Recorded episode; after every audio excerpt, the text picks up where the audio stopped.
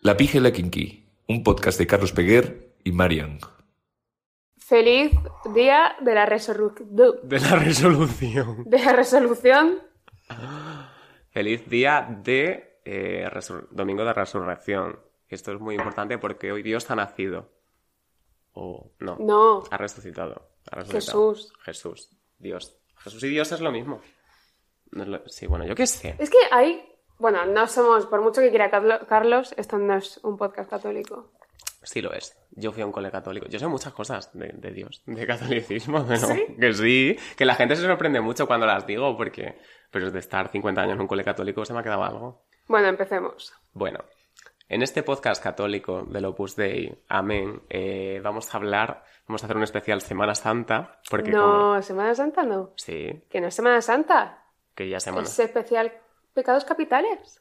Pero ¿por qué lo Porque hacemos? vivimos en Madrid y esto sí que es la capital del pecado. Vivimos en Sodoma y Gomorra. No, Desde luego, porque lo he sodomita. dicho bien, ¿no? No, yo sodomita no soy, eso, eso lo eras tú. Pero eso, que antes de empezar quería comentar mi fenómeno, mi fenómeno, fenómeno favorito de la Semana Santa, que son los maricones capillita. Que me hace muchísima ilusión este fenómeno, que es una cosa que pasa una vez al año, es como una aurora boreal de mariquitas que se pasan durante todo el año, pues subiendo sus historias de Ariana Grande, sus fotos enseñando el rabo y sus cositas, y de repente, en Semana Santa, se van todos a su pueblo, y después de la historia de Ariana Grande, pues está una procesión de la Virgen de los Dolores. Que básicamente es lo mismo que Ariana Grande. Exactamente. Ariana Grande ha sufrido más que la Virgen. Ariana Grande lo ha pasado peor. Y luego hace muchas. Son los que gritan. ¿Has visto el vídeo este de ¿Te duele el coño de ser tan guapa? Sí. Pues son esos todos. ¿Te has dado cuenta de lo Big Miguel que es la Virgen? la Virgen. Está la Virgen de la Caridad, la Virgen de las Cuevas, la Virgen de los Dolores, la Virgen del Socorro. Ala. Y todo es la misma. Todo es la Virgen qui- María. Y todos lo hacen para gustarle a Dios, que es un hombre. God is a woman. Encima, adúltera. Nadie se cree lo de la paloma. O sea, no nos creímos que Queen se quedase embarazada. De... ¿Cómo se llamaba el de Glee? De- ¿Te acuerdas de eso? Ay, de- del que luego era pedófilo. No, del que muere por sobredosis. Ah. Es que nos reímos mucho de Skins, pero realmente Glee, es Pero Glee era en la, en la vida real, que era peor. Mm. Glee, Glee era Cardo. Sí, era Cardo. Ah, ¿cómo se llama el que...? Bueno, Colin el quarterback. Quarterback. Colin se llamaba la vida Sí, real. que supuestamente ella se quedó Finn. embarazada de, de Finn De fin. en un jacuzzi. En un jacuzzi porque se corría y, él- y le decía, era la temperatura, es que me acuerdo de la frase, era la temperatura perfecta para que los espermatozoides llegaran a mi coño. A mi coño. Pues si eso se desmintió en Glee, ¿cómo te piensas que voy a creerme que la Virgen se quedó embarazada por una paloma? Que sí, se quedó, se quedó. Empezaron una paloma muy sexy. Sabes que este podcast nos gusta la zoofilia. Entonces, era una paloma tan sexy. Que bueno, que eso, que te duele el coño de ser tan guapa. eh, viva la religión, viva la Semana Santa. No he ido a una procesión en mi vida. Mentira. Voy a una que es típica de mi pueblo. Se llama la carrerita, que llevan a la Virgen corriendo. En- Hay muchas de esas, ¿no? Sí, pero la de mi pueblo es la que es patrimonio de no sé qué. A mí me gustan las profesiones. El carpintero, el herrero, el maestro. Tu vida, tu vida es como una clase de segundo de infantil. Sí. Hoy aprendemos las profesiones. Yo cuando era pequeño decía profesiones. también. Igual que en vez de delegada, delegada. Soy la delgada de la de clase. clase. Ay, la gente que es delegada en la universidad. Una Eso sí amiga, que es una amiga mía es delegada de la uni, eh, Sara, le mando un beso, tú has hecho muy bien tu trabajo, pero el resto me caéis mal todos, menos Sara. Sara lo ha hecho muy bien porque lo hacía, pero lo odiaba al mismo tiempo. Ella sabía lo que era. Hoy, para cambiar un poco la tónica general, no estamos bebiendo alcohol. Porque no yo- es porque sea Pascua, simplemente a mí me está saliendo una caca un poquito regulera y no me fío de mezclarla con alcohol. Y Carlos, por sus razones, tendrá. Yo he dejado de beber. Hoy. Hoy, hoy no voy a beber. Vamos, eso es una mentira. Estoy tan seguro de que cuando terminemos de hacer esto me voy a beber una cerveza. Pero no. Eh, hoy es Semana Santa, hoy ya estamos en Semana Santa. No, no estamos, no estamos. Sí, porque no. fue, que fue Domingo de Ramos No, ayer. pero que no puedo Hoy es lunes santo. Que no voy a beber en Semana Santa, así que no estamos Con en todo Semana esto, Santa. cuando esto se emita, yo ya habré hecho, si Dios quiere, un 60% de mi TFC. Eso sí, que, sí sería un milagro y no la resurrección de Cristo. Y de por Cristo. Dios, me refiero a mi tutor del TFC que me lo tiene que aprobar. Bueno, vamos a hablar de los siete pecados capitales. Antes de empezar, aclarar que vamos a hablar de los siete pecados capitales de la Biblia. No el anime que se llama igual. El anime, no hay anime en la Biblia. Vamos a hablar de los pecados de Yo verdad. evidentemente no tenía ni idea de que había un puto anime que se llamaba Sí, Los Siete sí, Pecados. Capitales, pero voy a seguir mi vida exactamente igual que antes de conocer este dato. Exacto. Hay que darle, he, he propuesto una idea, hay que darle una nota del 1 al 10 a todos los pecados. Ah, vale, muy divertido. Yo te iba a preguntar que cuál es, eh, cuál es el que más consumes. ¿Cuál es el pecado que más consumo? Yo creo que la envidia. No sé, soy súper Mm. envidioso yo creo. Pero bueno, ¿en qué orden, ¿en qué orden empezamos? ¿Cuál quieres empezar? El que tú tengas. Yo tengo la ira, el primero. Uy, no, ese no, que yo tengo mucho escrito de la ira, que yo tengo que hablar mucho de ahí. Pues entonces igual empezamos. Por la gula. La gula es Venga, como la gula, la gula del norte. La gula es como el más fácil, yo creo, porque es como Sí. la gula. Eh, hay una serie nueva en HBO que se llama, esto no está patrocinado, se llama Julia, que va de la cocinera, ¿cocinera se dice así? Chef, Julia Child, que hizo los libros estos de El arte de la cocina francesa, son muy famosos, que está muy guay esa serie y me ha dado mucha hambre viéndola porque cocinan mucho y me gusta ver a gente cocinar. Que yo me he dado cuenta con la gula que no me gusta mucho comer. Bueno, mentira, a sí me gusta. me da cuenta que me gusta mucho masticar. En plan, como que me gusta el proceso de estar masticando mientras veo algo. O si no, me gusta comer como acto social. Pero como comer para subsistir es muy aburrido. los pájaros en el nido regurgitando a sus hijos. A mí me gusta mucho masticar. No. Yo me he dado cuenta de que más que comer me gusta cocinar. Porque vi un TikTok, Ah, yo no. yo vi un TikTok que dijo, que me cambió la vida, que decía, ¿te gusta cocinar o te gusta la sensación de control que proporciona? Y es que a mí todo lo que sea mecánico, que sea como sus medidas, sus pasos o esto, mm, me pone, me pone hasta cachondo. Yo estoy cocinando y estoy como, sí, sí. Yo Me cuando- encanta cortar o sea, para cebolla. que os hagáis una idea de mi percepción de la cocina, cuando yo me mudé sola, o sea, sola para compartir piso en la época universitaria, me hice una ensalada, no me quedaba vinagre, vinagre esta, vinagre de Módena, y le eché soja porque dice, es un color parecido, así que seguro que sabe igual. Madre de Dios, la Virgen. ¡Qué puto asco de ensalada! Bueno, al- me gusta cocinar y me gusta mucho cortar cebolla, porque empiezo a llorar por la cebolla y luego ya tengo como el permiso para llorar por todo lo demás. Entonces como que se mezclan las lágrimas una cosa con la otra, como "Ah, cebolla, pero no, me estás llorando porque tu padre no te quiere. No, mi padre sí me quiere, pero a vosotros, digo que a vosotros seguro que al vuestro no. pero sí que Perdón. estás atragantado por el, el pecado que acabas de decir. Yo no he dicho nada. Tú has dicho, seguro que has dicho algo. Lo has pensado seguro. Pero que también lo que me pasa es que no es que me guste comer, pero me gusta mucho probar cosas. Ah, sí. Entonces estoy en un restaurante y estoy como, quiero probar esto, quiero probar lo otro, no sé qué, no sé cuánto. Pero tampoco es como, en Yo- mi casa no como. A mí, en, en el caso de los restaurantes, me pasa que se conjugan dos pecados a la vez y es la gula y la envidia.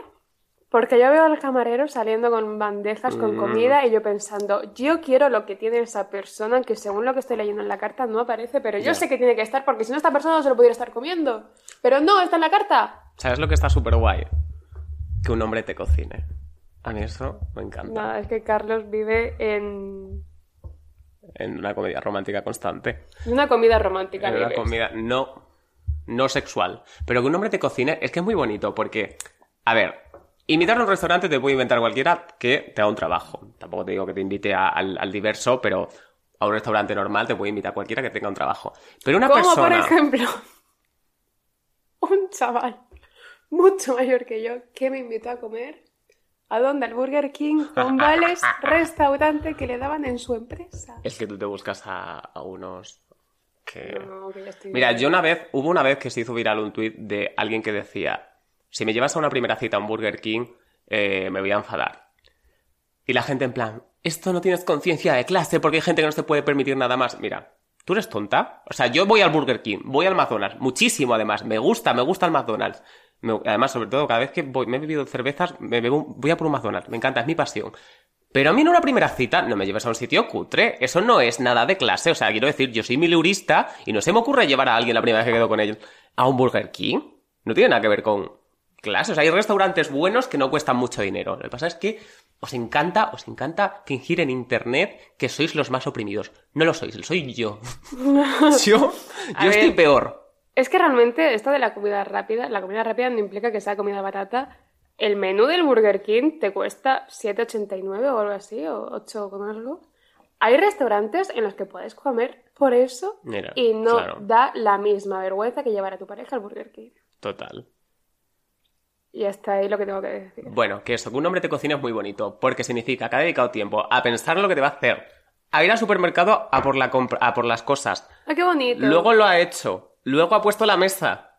O sea, no, cuando un hombre te invita a un restaurante, pues está gastando dinero, pero cuando un hombre te hace de comer, está gastando su tiempo. Y es un proceso de muchas y horas. es lo que más me gusta a mí. No que pasen tiempo conmigo, sino que piensen en mí. Total, que se pasen tiempo en su casa diciendo, ¿qué voy a hacerle de comer? ¿Qué voy a proponerle hoy que veamos en Netflix? No, eso nunca. A mí solo... Bueno, yo qué coño sé qué estoy diciendo. Vamos a pasar al siguiente pecado, que este es muy aburrido. ¿Cuál quieres ahora? ¿Cuál te gusta Venga, más? vamos a hablar de la ira. Vamos a hablar de la ira. ¿Tú crees que eres iracundo? No, Yo sí. ya, yo, sé que te sí. O sea, yo soy una persona que vive por y para estar enfadada y buscar gresca. Yo me peleé con un tío en Malasaña y le lancé una bolsa de basura porque se me había roto una uña de gel. Así que yo dije, yo esta pelea no la puedo perder, voy a proceder a abrir el contenedor más cercano, a sacar una bolsa de basura y se la lanzaré a la cabeza. Ala, yo nunca me he peleado con nadie. Pero eso yo te lo he contado. Sí, sí. Bueno, y también me peleé en un paso de peatones. Con coches. O sea, el paso de peatones en rojo. O sea, Ujú. en verde, los coches en rojo. Que eso parecía el coliseo romano, tío. En plan, viendo cómo nos peleábamos un tío y yo en mitad de un paso de peatones. Esperando a que se pusiese en verde. Pero es que yo no entiendo la facilidad. Estaba hablando de pelea física, de, Sí, sí, de pelea física. de hostias. Sí. Madre mía, chica. pero- Bueno, volviendo a la ira. ¿Eres Will Smith? Sí. Eso significa que yo soy calvo. Yo soy iracunda de subgénero psicopático. Y esto me ha hecho una pregunta que es, tiene que haber, evidentemente, una como subgéneros en la rabia. Sí. Entonces, ¿qué he hecho? He ido buscando cositas y me he encontrado un montón de gráficas sobre antroposofía. No sé de qué estás hablando. Antroposofía es evidentemente ¿De una gráfica... Sí. Vamos a hablar de la monarquía. Exacto. Bien. Ah, esto es una gente que lleva sin ver un coño 10 años y evidentemente esto es gente que lleva Ah, pues como un yo. coño 10 años. Soy antroposofista. Pero tienen cosas que me llaman mucho la atención de estas gráficas, que son muchos colores Ah, oye. y gente que no tiene eh, una carencia de relaciones sexuales, ya sea por parte de la que lo ha hecho o por parte de la que lo consume. Así que vamos a ver, siguiendo navegando por la web, he encontrado una teoría de las cuatro, los cuatro temperamentos. Me da tanta gracia que te hayas Que- documentado para esto. Sí, sí, sí, hombre, a mí es que me encanta, estar pelada me encanta. Bueno, pues me he encontrado una gráfica, la teoría de los cuatro temperamentos de Hipócrates y Pero que Galeno tiene hasta la imagencita con el gráfico y todo. en portugués. En portu- ¡Ay! En portugués. ¡Cualidades! Porque era la, única, era la única que estaba en más de 3 píxeles. Entonces, según Hipócrates y Galeno, que son un pedazo de máquinas de llevar y podcast, ah, dicen que la- el temperamento, que la temperatura, que el temperamento se divide en sanguíneo, colérico, melancólico y flemático. Ah, oye, yo, dependiendo, de- yo soy los dos, o sea, yo soy los cuatro.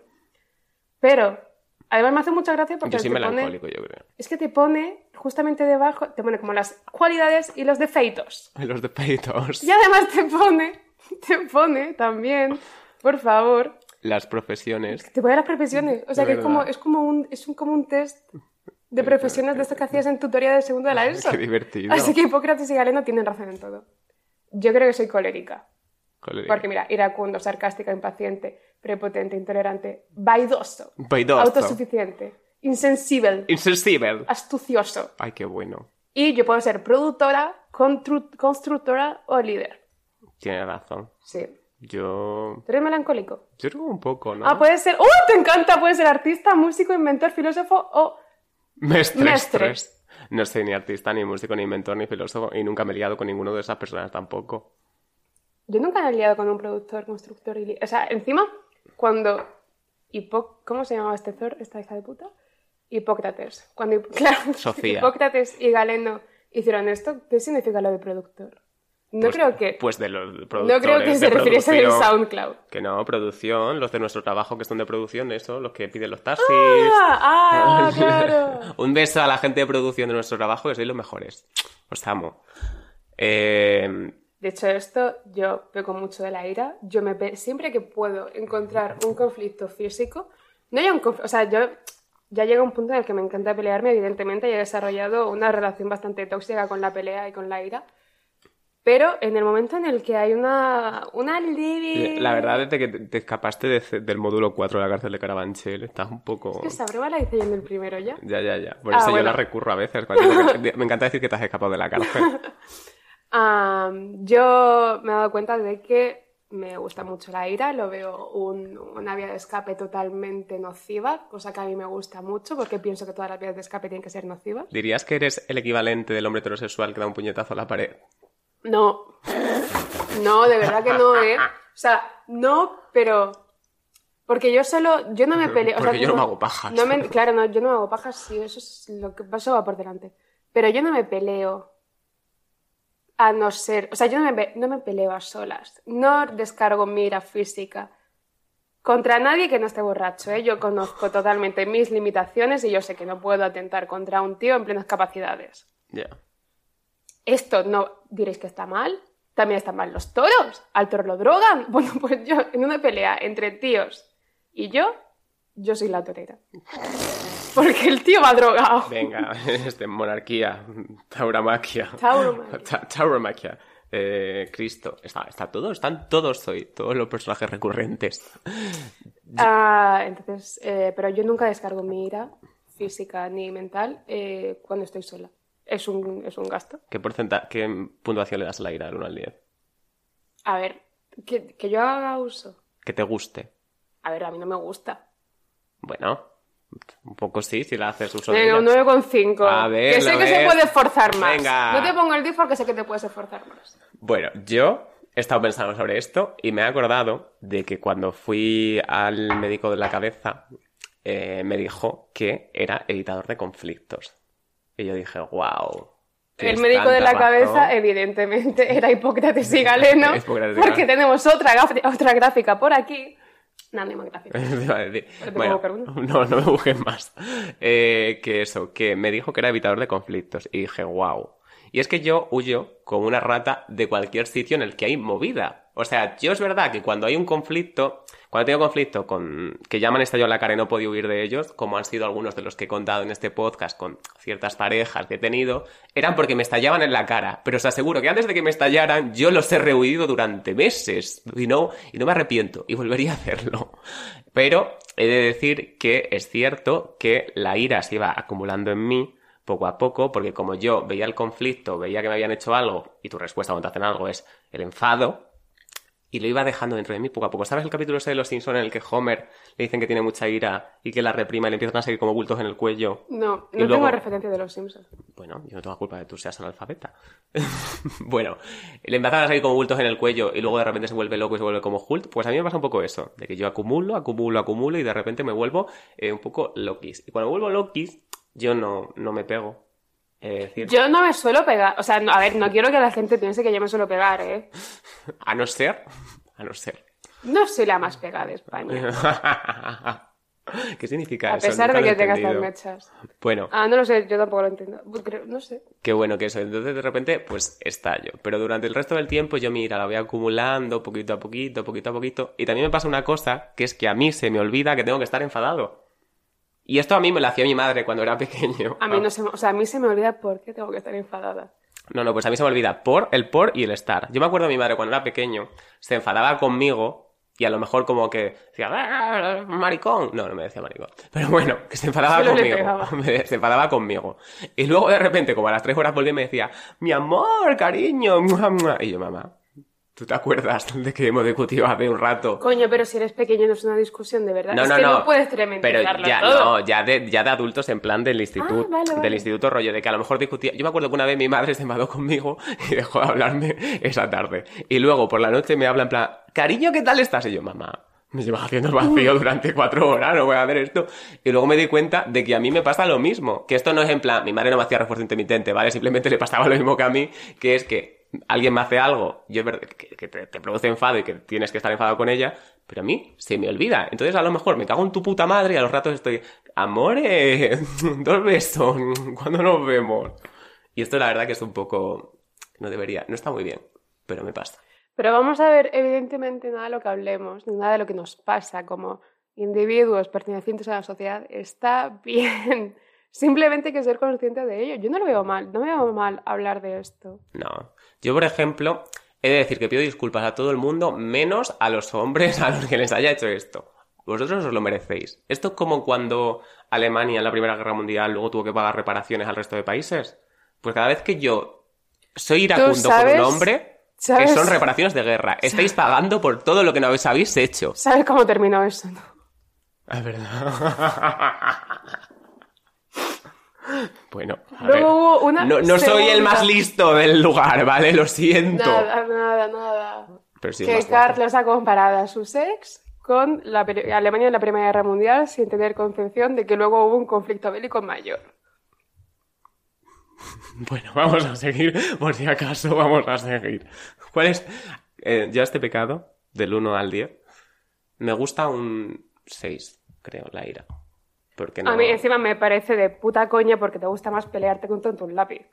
Pero me gusta... ¿Con quién me gusta a mí pelearme? Piénsalo. ¿Cuándo me he peleado yo contigo? ¿O con cualquier amigo? Ya, pero eso no quita que te guste pelearte.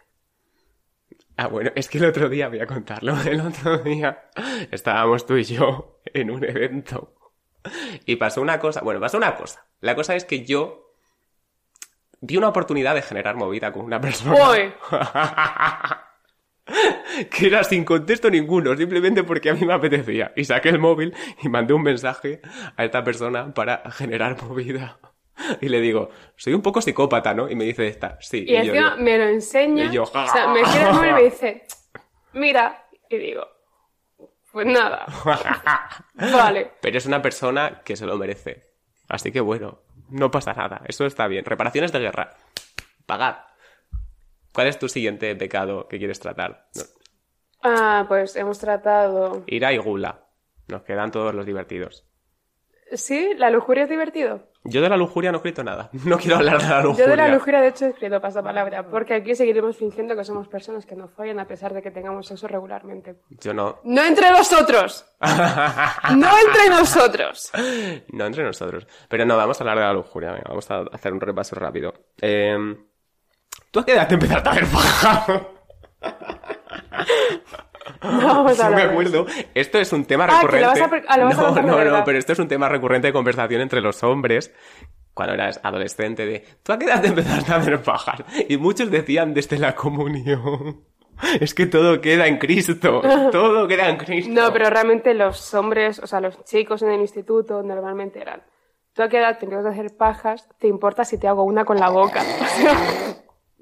Como en élite, una paja entre colegas. Pues, claro. Acabo de leer antes de venir un artículo terrorífico de una revista que decía, he ido a un club de pajas de colegas en Madrid y me ha gustado. Y en plan, era un club que van hombres heterosexuales y no heterosexuales, hay de todo, LGBT, inclusismo, eh, quedan en un sitio, se hacen pajas, hablan rollo de trabajo, de su vida, pero mientras están machacando de una gallola, y como... Yo no juzgo, que no, que no voy a juzgar, sí juzgo. Ir a terapia, ir a terapia. Es que, y luego es esta gente la que dice, ¿por qué las chicas vais de dos en dos al baño? ¿Qué? Que luego esta gente es la que dice, ¿por qué las chicas vais de dos en dos al baño? Porque es- ellos querrían, pero no pueden. Sí. Bueno, que eso, que la lujuria. Yo nunca la he sentido. no, nun- no, la he sentido muy a menudo. La verdad que yo me siento un poco desconectado de este pecado. He de decir.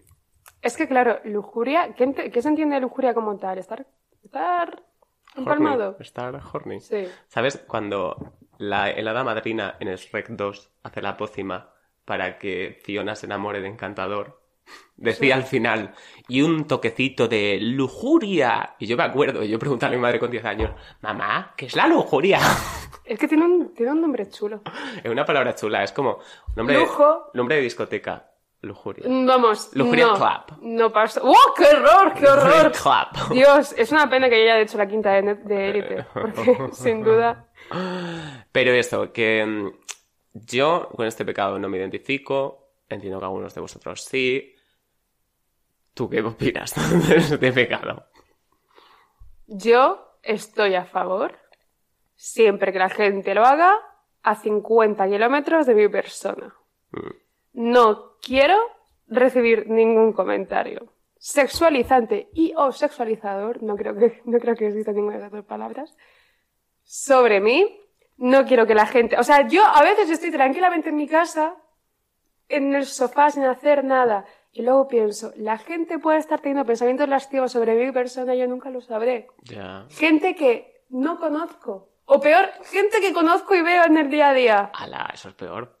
Eso es peor. Eso es terrible. Es como, yo nunca sabré esto. Yo creo que hay una cosa, o sea, es malo, pero yo creo que hay una cosa que el ser humano es muy inteligente y es que todos nos morimos sin saber el número de personas que se han hecho una paja pensando en nosotros. Yo quiero continuar con esa tradición tan bonita. Bueno, yo a la lujuria le doy un 2 de 10. No me gusta, no la practico. Eh, creo Yo un que 6. Muy alta las dos esta nota. ¿Quieres que hablemos del día este que dijimos de qué porcentaje de sexo das en las relaciones? Que me da igual, yo lo veo normal. No lo veas normal. No lo ves normal. No lo veo normal. Vamos a hablar ahora de la soberbia. ¿Tú eres soberbia? Es que me cuesta un poco entender lo de la soberbia. Soberbia es como ser mm, main character. Yo soberbio lo entiendo más como creerte Main superior al resto. Bueno, main character. Main character, sí. ¿no? Un poco. Depende de cómo me dé el día. Depende de qué, en parte, en qué parte del ciclo menstrual esté, la verdad. Es que yo lo he pensado y digo, no me considero ahora mismo soberbio, pero luego el, hay muchos comentarios sobre este podcast en la que nos dicen que somos personas bastante pedantes. Pero yo sé que soy pedante. Pues pedante es un poco de soberbia. Pedante es un poco como hablar, como entendido de todo. No, o sea, también somos pedantes, pero en cosas, en círculos cerrados que podemos manejarnos. Ya. Pero somos yo, por pedantes. ejemplo- ¿Sabes por qué somos pedantes? Porque estamos tú y yo en tu cocina. Sí, claro. ¿Sabes, rollo? Es como... Pero bueno, sí que es verdad que yo me considero... Era, yo creo que antes era más soberbio, sobre todo en ámbito académico. En ámbito académico era súper, súper, súper soberbio. Yo creo que era más soberbia, eh, o sea, en el contexto del ámbito académico, pero más teniendo, o sea, más como en el, en el, en el escenario de estoy en una ciudad, hablo de, esta, de tener 15 años, estoy en una ciudad en la que nadie me comprende. Ya. Yo soy mejor que el resto del mundo. No sé cómo las Ah, otras chicas. sí, yo soy como las otras chicas porque tengo una camiseta de Springfield de los Ramones. Y me encanta el Dark Side of the Moon de Pink Floyd. ¿Alguien se ha y- escuchado ese disco entero alguna vez? Sí, Yo creo que tú eres la única, ¿eh? sí, posiblemente seré la única que haya escuchado el Dark Side de Pink Floyd entero. O sea, Pink Floyd está bien para camisetas y eso, pero... ¿Para qué? Camisetas eso. Entendido para las setas y yo. Para las Estás- setas, estás tú, estás- tú. Estás fomentando el uso Jamás. Jamás. de hongos. No. Una vez tuve hongos y no me gustaron. No, mentira, nunca he tenido. Ah, la cosa es, yo creo que todas las personas que están escuchando este podcast habéis tenido la fase de yo soy mejor que el resto de personas que van a segundo de la ESO en la clase B. Yo digo- Yo creo que para mí eso ha sido lo más cercano a la soberbia. Ahora mismo tengo un, un- como un estabilizante bastante fuerte que lucha contra la soberbia que se llama depresión. Entonces me hace como recular un poco. Ya, pero es que esto es verdad, es que como que mm, esto no sé si es mucho, creo que es muy definitorio de nuestra generación, que es como de repente te levantas y dices, soy la mejor persona del mundo, soy la Sí. más guapa, la más lista, la más inteligente, y de repente pasa cualquier inconveniente y es como, no hay nadie que lo esté pasando peor en el mundo que yo.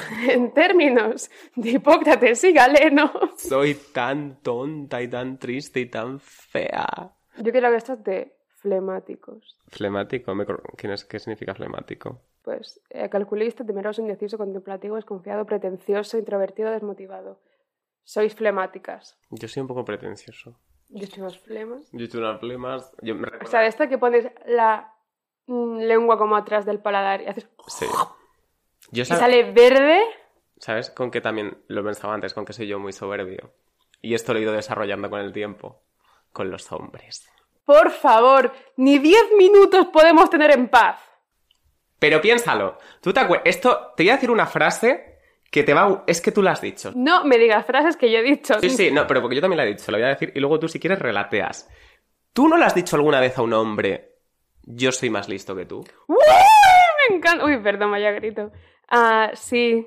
Y cada ¿Y no te ha gustado? ¿No has notado esas palabras en tu boca y has dicho, yo soy más lista que tú? Cada oportunidad que yo tenga en esta vida de decirle a un hombre que soy más lista que él, la utilizaré. Efectivamente. Por mí y por todos mis compañeros. Y de además. hecho, no partes de la base cuando estás con un tío de yo soy más listo que... Aunque no lo digas, de que lo hubiera dicho, yo soy más listo que tú, yo sé por dónde me vas a venir.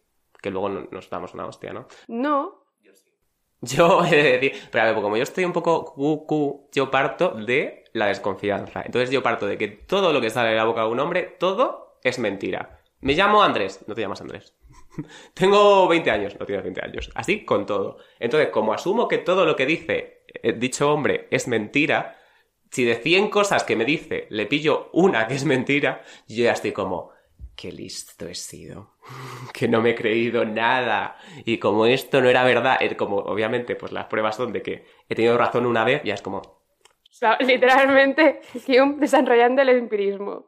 Ya, pues sí, pues sí, yo estoy así. Y luego además, en plan discutiendo, soy más listo que tú, yo he sabido ver esto. No, eso sí que es verdad que nos encanta autochuparnos la polla en momentos de tristeza, que es como, puede que la pérdida haya sido mucho mayor que la ganancia, absolutamente, de hecho no he ganado nada, pero yo me voy a acostar hoy entre lágrimas, Pero así. posiblemente me lloraré durmiendo, pero ¿qué voy a estar pensando?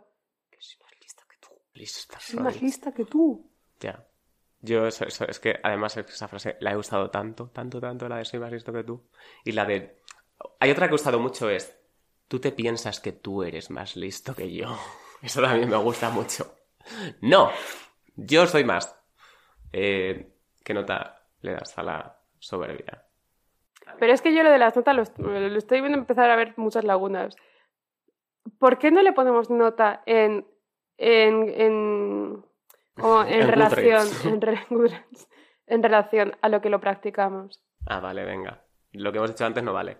Lo practico la soberbia en un 8. Yo igual un 6. Yo un 8. Voy a poner un 6. Y me pasa con todo el mundo. Pienso que todo el mundo es un normal. Luego es un normal soy yo. Hemos empezado hablando de este subapartado y diciendo, bueno, realmente la soberbia no la estilamos tanto. Bueno, yo qué sé, el hombre, el ser humano está lleno de contradicciones, ¿no? Es lo bonito. Blanco, negro, malú, yo qué sé. ¿Cuál nos queda? Vamos a seguir. Hemos hecho gula, ira, lujuria, soberbia.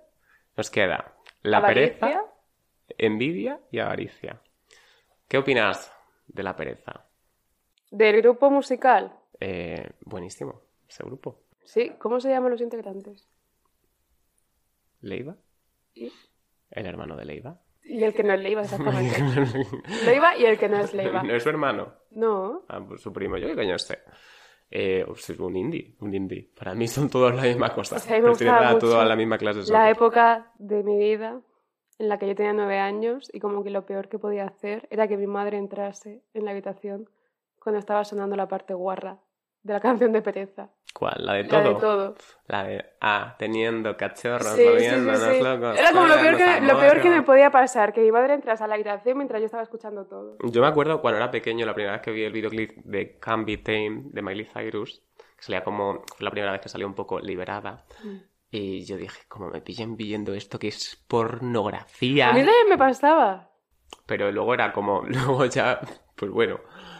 Pero pereza. Eh, ¿Te acuerdas cuando ibas en las excursiones del colegio en el autobús y todos cantaban Princesas de Pereza? ¿O eso solo lo hacían en mi instituto? Eso solo lo hacían en tu instituto. Pues de mi instituto nos montábamos en el autobús del colegio, había una excursión, todo el mundo se ponía a cantar canciones, entre las católicas pues cantábamos Princesas de Pereza.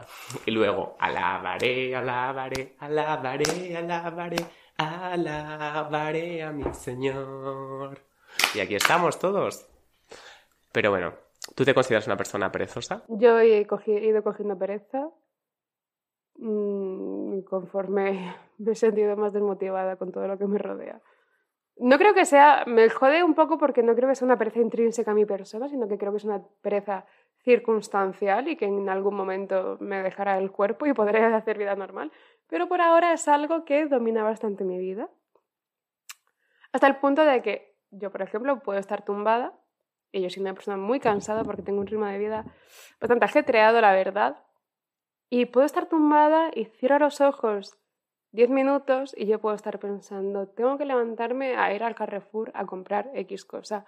Pues yo esos 5 minutos que he cerrado los ojos, he soñado con que iba al Carrefour a comprar esa cosa y me despierto pensando que ya lo había hecho. ¿Sabes qué he soñado yo hoy? A lo mejor no debería hacer esto en público, pero bueno, voy a decir. He soñado que hablaban de nosotros en Estirando el Chicle y nos, de- nos insultaban.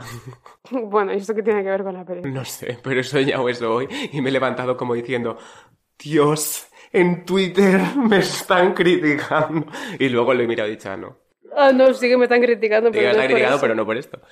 Pero, entonces te consideras una persona perezosa estacional en Sí. este momento de tu vida. Sí, sí, sí. Yo he dejado de ser... pere- Me ha pasado al revés. O sea, yo antes era muy perezoso, también es verdad que antes estaba mucho más deprimido. Y ahora que estoy...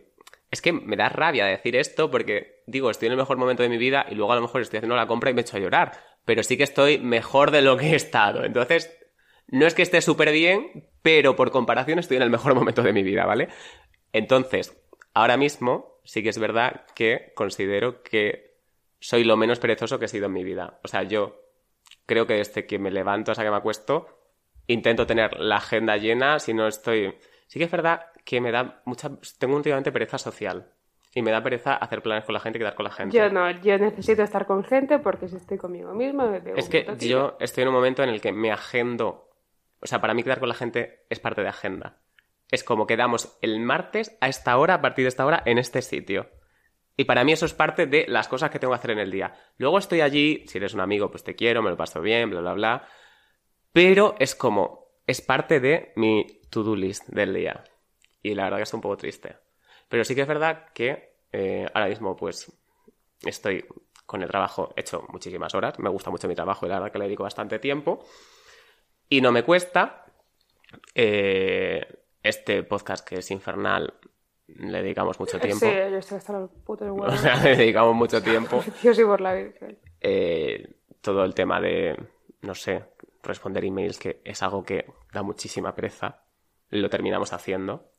Bueno, eso la verdad suena un poco a pijada, así que vamos a cambiar de tema. No, pero es ver... Tía, es verdad. Es verdad, pero lo de- da mucha pereza responder a emails. Es un poco. Pero porque es un Es proceso- un poco dulceida eso. ¿eh? No, no es dulce, no, no en el sentido de te mando una marca de ropa, me da pereza contestar esto, no, sino en plan rollo, cosas de negocios que no Ya, podemos ver. desvelar. Que sí que. Eso es un coñazo, o sea, cerrar, La presu- cosa- cerrar presupuestos con las con la gente, discutir con una marca, con... es que sí que suena un poco dulcida. sí, ¿eh? por Como favor, cállate diciendo. ya, cállate ya, por favor. Pero que quiero decir que tenía... La cosa es Esto, que eh, yo- estamos. escúchame, no. Suena un poco dulceida, pero esto que lo diga gente que no tiene un trabajo de oficina, pues sí me jode más porque estás todo el día en tu casa. Pero nosotros que nos pasamos, que tú tienes tu curso, eh, tu trabajo, yo tengo mi trabajo, se supone que también estoy haciendo la carrera y mil cosas, nuestro tiempo libre, que el poco que tenemos, tenemos que dedicarlo a Ya, eso más sí. cosas. Eso sí. o sea que es pereza, pero pereza tampoco mucha. Hay gente, la gente de nuestra edad se toca el chocho el triple que nosotros. Yo sí que es cierto que creo que eh, la pereza que podemos tener está fundamentada a que vivimos en una sobreexplotación de nosotros mismos ¿Mm? y que Y me encanta. en el momento en el que ponemos un freno pequeñito y descansamos como un rato, volver a la rutina, o sea, a la rutina a la que estamos acostumbrados, que es bastante frenética, cuesta mucho. O sea, estamos hablando de gente que se levanta a las 6, no, a las 5 y a las 7 de la mañana. Y yo llego a mi casa del, del curso a las 10 y media de la noche. Entonces, yo creo que se me perdona tener pereza. A mí, hablando de esto, me estoy acordando de una gente que nos criticó. Es que como me encanta hablar de la gente que nos critica. Pero bueno, una... hay personas que se piensan que nosotros somos eh, un employee y que no hacemos nada. Mira, amor, estoy tan seguro de que me levanto antes que tú y de que trabajo el triple de horas que tú, que es que te callas, te callas, te callas. A mí realmente me da igual que me odie, A mí no me da igual que me odie, pero no, que no me digan que, eh, que no trabajamos o que no hacemos nada, porque es que literalmente me tengo que poner parches de las ojeras todos los días. Pero eso es porque es gay. No, eso es porque desde hace un añito en mi vida no, te- no duermo demasiado porque no tengo tiempo para dormir y tengo las ojeras hasta aquí. Y todos los días me tengo que poner unos putos parches de las ojeras que están helados para que se me suba un poco la cara y se me quiten el, el tono este lila. Así que Con lo fashion no me que digas que no trabajo, ¿vale? A mí me puedes decir lo que quieras porque tengo las, notific- las notificaciones quitadas, la verdad. Y no lo voy a leer. Ya, yo también. Ya no la leo. Esto es de hace como un Ah, dicho lo cual, ¿Qué nota le das en cuanto a usuaria de pereza del grupo Princesas? el grupo Princesas, la Estrella canción polar. Pereza. Yo la pereza sí que voy a decir que soy bastante asidua de ella, así que le voy a dar un... un 6,5. Yo, yo, te- yo le daría un suspenso, fíjate, yo creo que le daría un 4. Es que yo siempre, o sea, para mí la pereza ya no supone un pecado, sino que supone un privilegio. Total, es que es un privilegio. Entonces me apetecería mucho tener pereza y consumirla de forma habitual. Y consumirla de forma habitual. Bueno, pues nos quedan avaricia y envidia. Vamos a hacer avaricia primero. Tú eres avariciosa. Ah, ¿Qué te gusta más, avaricioso o avaro? A mí me, me parece más Ay, elegante avaro, qué avaro, bonito. Pero no sé si es Suena lo mismo. Ah, soy avariciosa con todo lo que sea gratis, lo cual es Entonces no es avaricia, cariño. Cállate, cállate, cállate. Es, es bastante contradictorio, pero por ejemplo, en estos, hace mucho, mucho tiempo, en un mundo en el que el orden mundial era diferente y éramos todos mucho más felices, existían las ah, muestras gratis de comida en el Carrefour 24 horas. Te juro que sabía que ibas a decir esto. Sí. Entonces, ¿qué pasa? Que eso es gratis. Eso ni siquiera lo paga el, lo paga el Estado, eso no sé quién lo paga. De hecho, yo estaría mucho más. No lo sé. Sí, claro que sí. Yo estaría mucho más contenta si parte de mi nómina de autónomo, o sea, si parte de mi esta de autónomo fuese destinado a poner más muestra gratis en el Carrefour 24 horas de Argüelles. En el de. Quevedo también. Ah, la cosa es, esto es gratis. Yo, si lo veo, necesito cogerlo todo. Pero todo. no, a mí me da mucha O sea, vergüenza. A mí también me da mucha vergüenza, pero tengo más avaricia que vergüenza. Yo no. Es que yo siempre he pensado, y la gente. eh, ¿Qué te das? Que porque le toca a mucha gente. No. Ah, iba- no iba Iba a a decir que la gente me tien- tiende a tildarme de avaricioso. Porque me gusta una buena vida. Entiendo, a mí me gusta una buena vida. Pero mi concepto de buena vida. Pero no es avaricioso. No, no, no. Ah. Por eso lo digo, pero que la gente tiende a tildarme de ello. Pero yo simplemente. Yo lo que quiero para ser feliz, y esto lo he dicho mucho en los últimos años, desde que empecé a trabajar y a tener como un ritmo de vida más frenético, es una casa con luz natural, que no sea muy grande, o sea, de verdad que no, no me gustan las casas grandes, quiero una casa normalita, eh, que esté decorada a mona, hecha, que sea mía, o sea, eso me gustaría, aunque esté un poco difícil. Pero bueno, si es de alquiler tampoco me supone como un conflicto muy grande. Eh, un marido y a Cayetana y Guillermo. Ah, no, se llamaba Carlota, mi hija, ¿no? Carlota y Guillermo. Y un perro. Uy, qué avaricioso. Que eres una vida de los, del 1987. No, es 1980. Casarse y tener hijos desde el 1987. Sí. Qué triste, es verdad. Bueno, yo quiero. Yo quiero. Este, es- o sea, mi, mi, mi estilo de vida ideal se puede conseguir con un sueldo normalito. Sí. Lo bueno, a ver, la cosa es que como y ahora con los una sueldos. máquina del tiempo. Sí, claro que sí, me pego una paliza por maricón a la vuelta de la esquina. 1900... Pero tú, ¿qué? ¿cuándo te piensas que fue el 1987? No sé, ¿ayer? No. ¿Franco? ¿Cuándo murió Franco? En el 75, en Muy noviembre, bien, ¿qué gilipollas. día? ¿22? 20. Ah, mierda. Franquismo. Religión. Tauromaquia. ¿De qué No. más hemos hablado? Bueno, yo que Vamos a hablar del aborto. No, No. no, yo estoy a favor. De hecho, aborto libre y obligatorio. No más niños en este país. Pensaba que ibas a inven- inventarte algo rollo de que habías abortado y yo digo, ¿qué dices? O sea, ahora me vuelvo con lo que digo. "Eh, yo- No, pero que eso, que yo quiero mi casa, quiero comprar flores una vez a la semana, quiero tener flores frescas en casa siempre. Esa es mi avaricia. Mi avaricia son flores frescas una vez a la semana, comida buena y vino. Y un marido y hijos. Eso no es avaricia. Eso es el ver minimum. No, eso es Pinterest. ¿Sí? Que debería ser otro pecado capital. No. Deberíamos todos. Yo quiero que mi vida sea un tablero de Pinterest. Quiero que en cada esquina de mi casa pueda subir una story. Sea todo como. y eso, la gente. Como vivimos en el mm, modelo de vida precario en el que vivimos actualmente, en el que el capitalismo voraz que estoy súper en contra de este... eh, esto, esto se mira, cómo, mira cómo soy capitalista, mira cómo compro, mira compro, cómo compro en el Tiger. Mira, mira. En el Tiger yo no he comprado en mi vida, hija de puta. ¿En serio? No, sí, he comprado buena vez en el Tiger. Eh, pero que como todo esto, vivimos en un mundo actualmente bastante precario, parece que querer estas cosas es ser avaricioso. O sea, parece que no querer conformarse con pero claro, eso iba a decir, ¿dónde está la, dónde está la línea de lo común? O sea, ¿qué, es ¿cuál es la vida que yo tengo que tener para que la gente no se enfade? ¿Cómo puedo contentar yo a toda esta gente que no forma parte de mi vida? O sea, pues ¿cuántos latigazos en la espalda tengo que darme antes de irme a dormir, chicos? ¿Cuántos te dio, ¿cuántos te dio Jesús? A Jesús le dieron latigazos, cariño. Ya, pero no hace falta ser tan religioso hoy. Ah, bueno. Eso ya ha pasado. Jesús ya ha renacido. Es verdad. Viva, viva el resucitado. Se llama así en mi pueblo. Eh, bueno, y en todos lados supongo que es el pues resucitado, ¿no? Pero... No, que eso, que no quiero tener una casa de verano. En el propiedad. Resto del año. o sea, quiero decir, si tengo unos amigos que tienen una casa de verano o alguien de mi familia la tiene, pues no me importaría aprovecharla. Pero que entre mis modelos de vida ideal no está eso. O sea, no tengo, no yo no soy avaricioso, quiero yo lo personalmente sí quiero la casa de verano, de verano.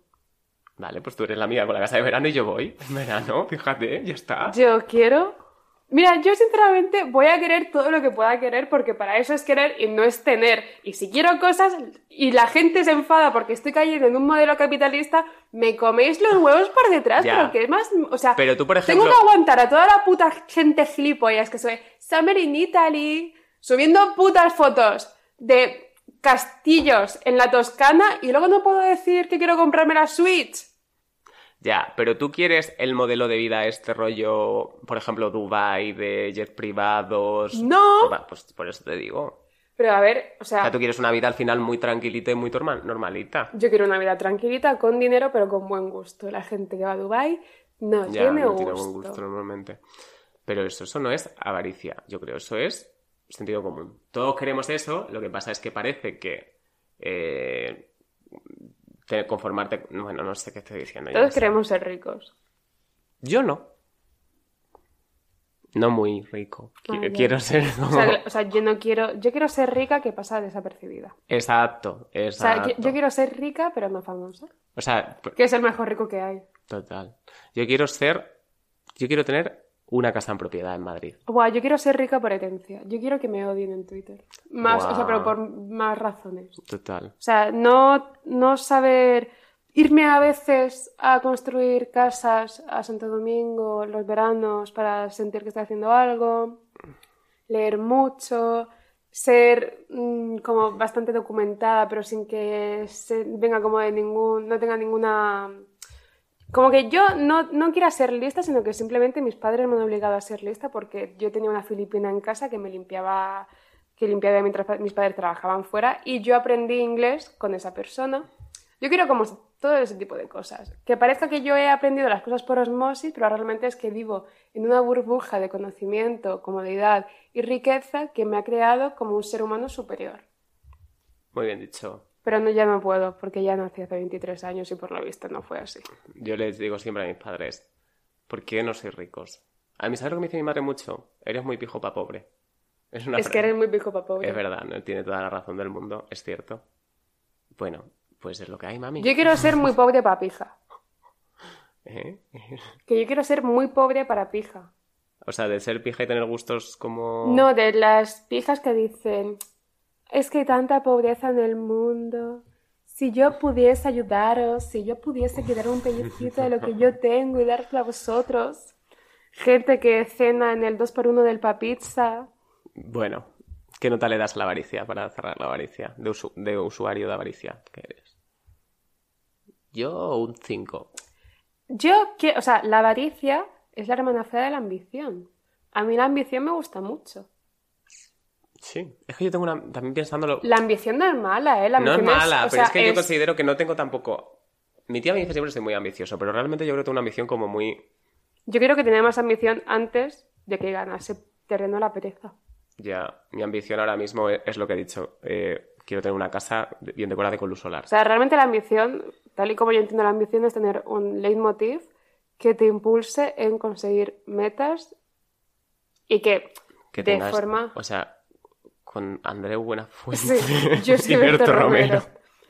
Ah, eh, yo lo concibo como algo que a ti te impulsa a conseguir tus metas y de forma colateral te vayas enriqueciendo en el camino porque es inherente, en plan el triunfo conllevan en la mayor de los casos fortuna, sea mayor o sea menor. Y ahora como venga un puto hippie de los cojones a decirme, el triunfo también puede ser sentimental. No lo sé, nunca lo he vivido. Tampoco Bueno. he vivido el laboral, ¿eh? pero yo creo que estoy más cerca de eso que el sentimental. Bueno, Mentira. y vamos a acabar con mi favorito: la envidia. La envidia. La envidia, me encantan con gulas, las envidias, están muy ricas. Coño, cuántos pecados a la vez, ¿no? Total. Ah, ja, ja. Eh, no me gustan nada las envidias, nada. Saben súper amargos. Tienen un sabor rarísimo. Esas que coméis una puta lechuga. ¿Qué coño se ha dado a los putos modernos a comer todo lo verde que está malo? ¿Sabéis lo- los canónigos? Los canónigos van riquísimos.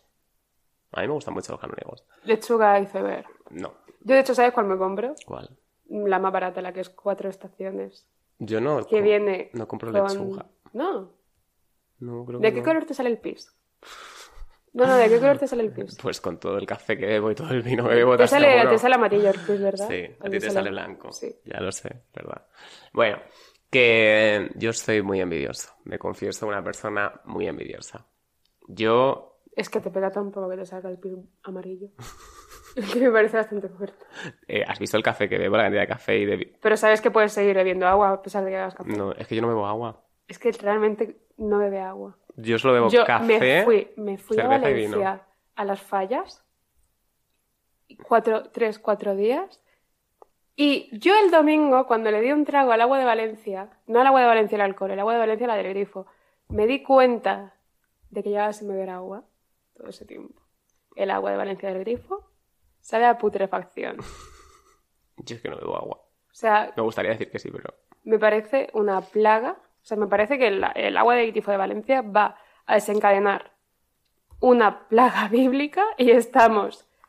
a- o sea, ahora mismo podemos detenerlo. Dentro de un tiempo no podremos.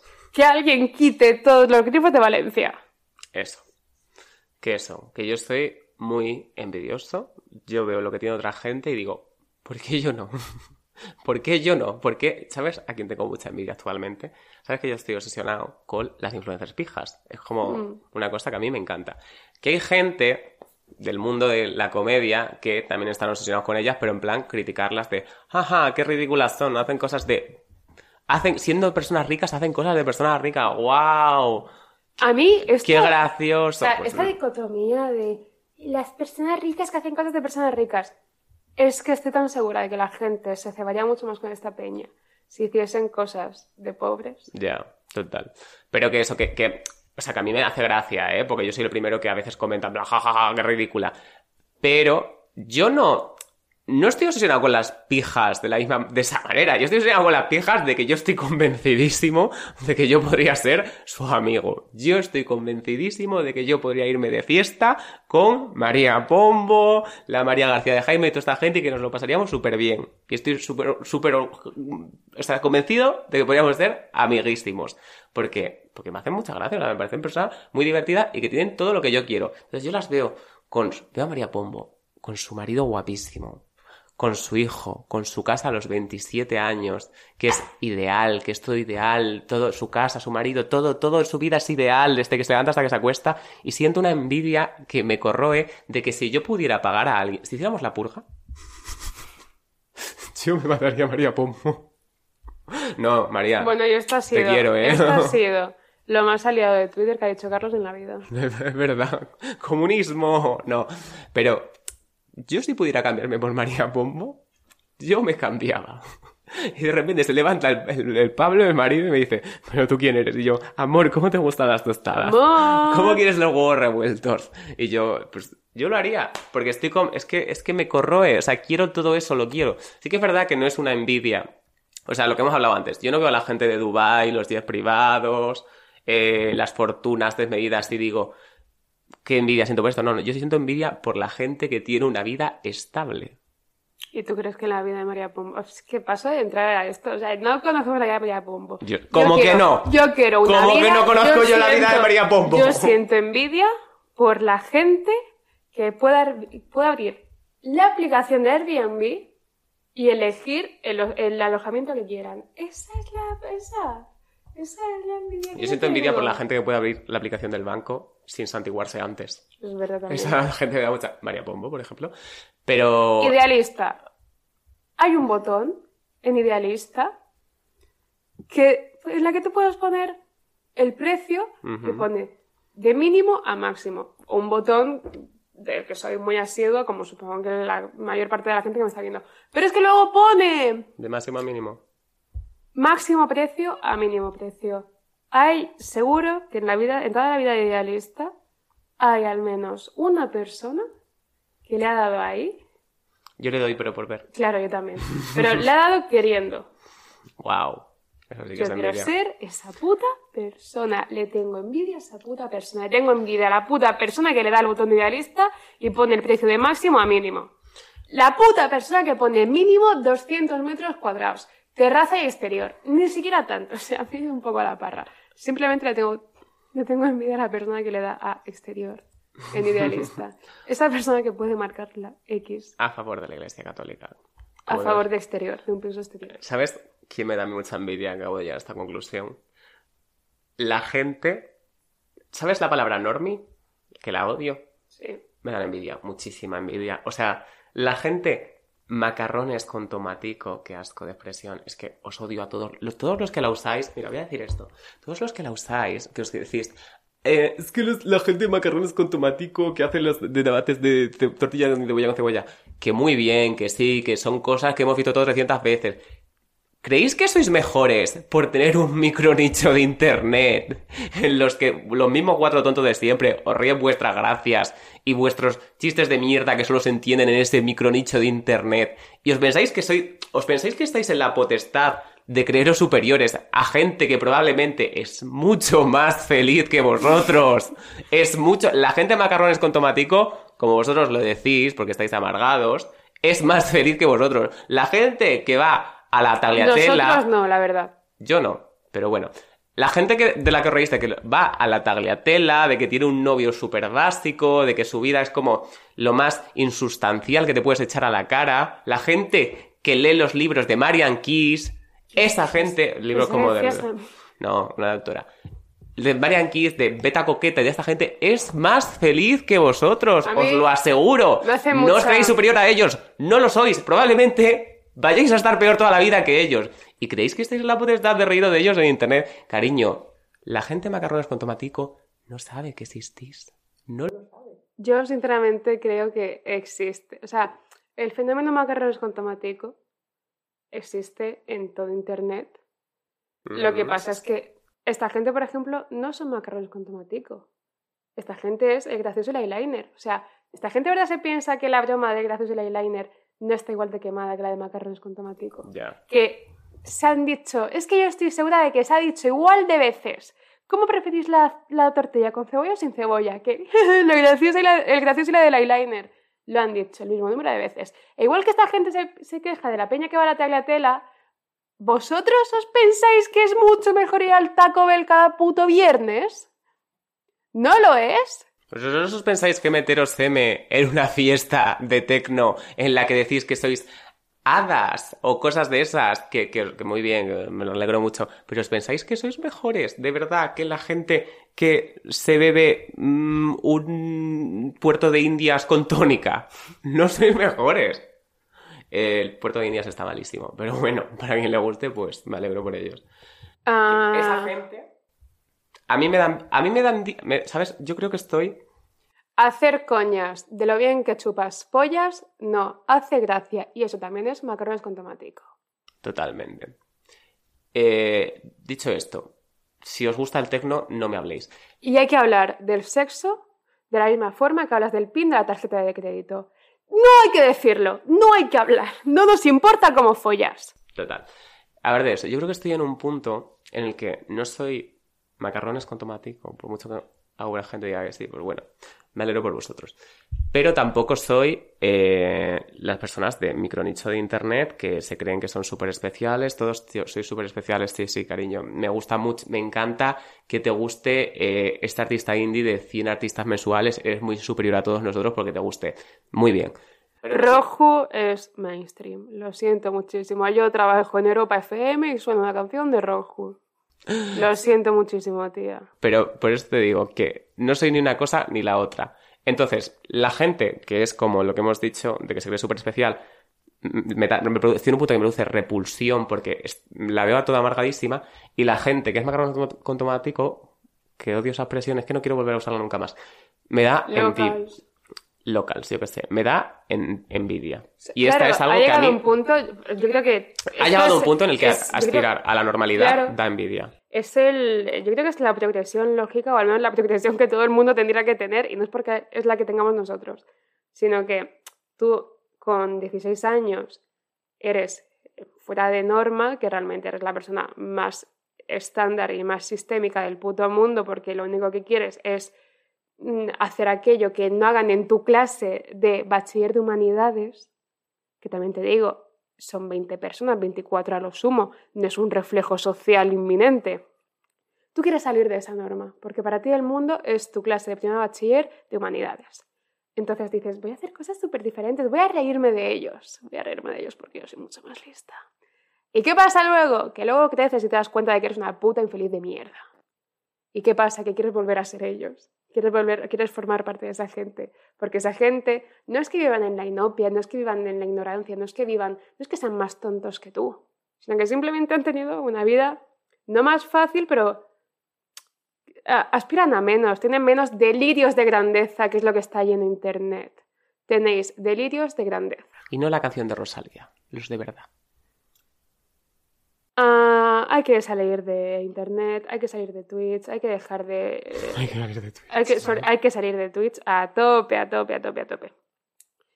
Y no hay que desprestigiar a la gente que te rodea, porque es gente, es lo que ha dicho Carlos, que es mucho más feliz que vosotros y que nosotros. Yo soy una puta infeliz de mierda. Lo que pasa es que yo no es que me alegre por esta gente, a mí esta gente no, o sea, no me inspira alegría, pero le tengo una envidia que me carcome, o sea, me carcome la puta envidia de esta gente. Dicho esto, yo creo que envidia es la que más, es la, es la que más practico. A mí me da mucho. O sea, yo, O sea, envidia. yo soy federada en la envidia. Yo 10 de 10 envidia. O sea, yo me paso. Tengo envidia a todo el mundo. A todo. O sea, no a todo el mundo. Pero a María Pombo sí. Pero a mí ya ha llegado un punto, sobre todo, esto creo que es como avaricia y envidia de remix, cuando voy borracha y a lo mejor me sale un anuncio en Instagram de unas sandalias, digo, ¡Oh! Me tengo que comprar estas sandalias. Que luego veo el anuncio sobre y digo, no, esto, no lo quiero. Pero, ¿es esto un pecado capital o esto es una consecuencia del capitalismo imperante? Es que. que No podemos echar la culpa a todo el capitalismo. Que la tiene de todo. Es que la tiene todo el capitalismo. Sí, pero. Pues, pues lo que hay. Ya lo dijo Dios antes, ¿no? Pues ya está. Sí, que dijo Dios. Dios dijo, el mercado se regula solo. Eh, y Jesús en la cruz dijo, la ley de la oferta y la demanda es real. Y luego ya subió al cielo. No lo busquéis. Bueno, Buscadlo y luego nos etiquetáis. venga. Eh, espero que os haya gustado este especial Pecados Capitales. Espero que después de esto hayáis, hayáis encontrado vuestro camino hacia Dios. Pescados capitales. Pescados capitales. Mi favorito es el bacalao. Eh, necesitáis todos a Dios. Yo también. Yo, sobre todo yo. Sobre todo yo necesito a Dios. Pero vosotros también. Así que bueno. Ya nos veremos la semana que viene. Con menos catolicismo. Ya no habrá vacaciones de por medio. Estaremos todos mucho peor y esperaremos ansiosamente a que llegue el verano. Como lo dijo. Ah, la digo, como dice esta canción de Amaya, pero no es de Amaya, es la canción. No, es la canción del niño esta de llega el verano, las manos en el ano, llega el verano, las manos en el ano, la mano en el culito, manos en el ano. ¿No sabes cuál es? No. Es muy chula. Bueno, un beso. Adiós.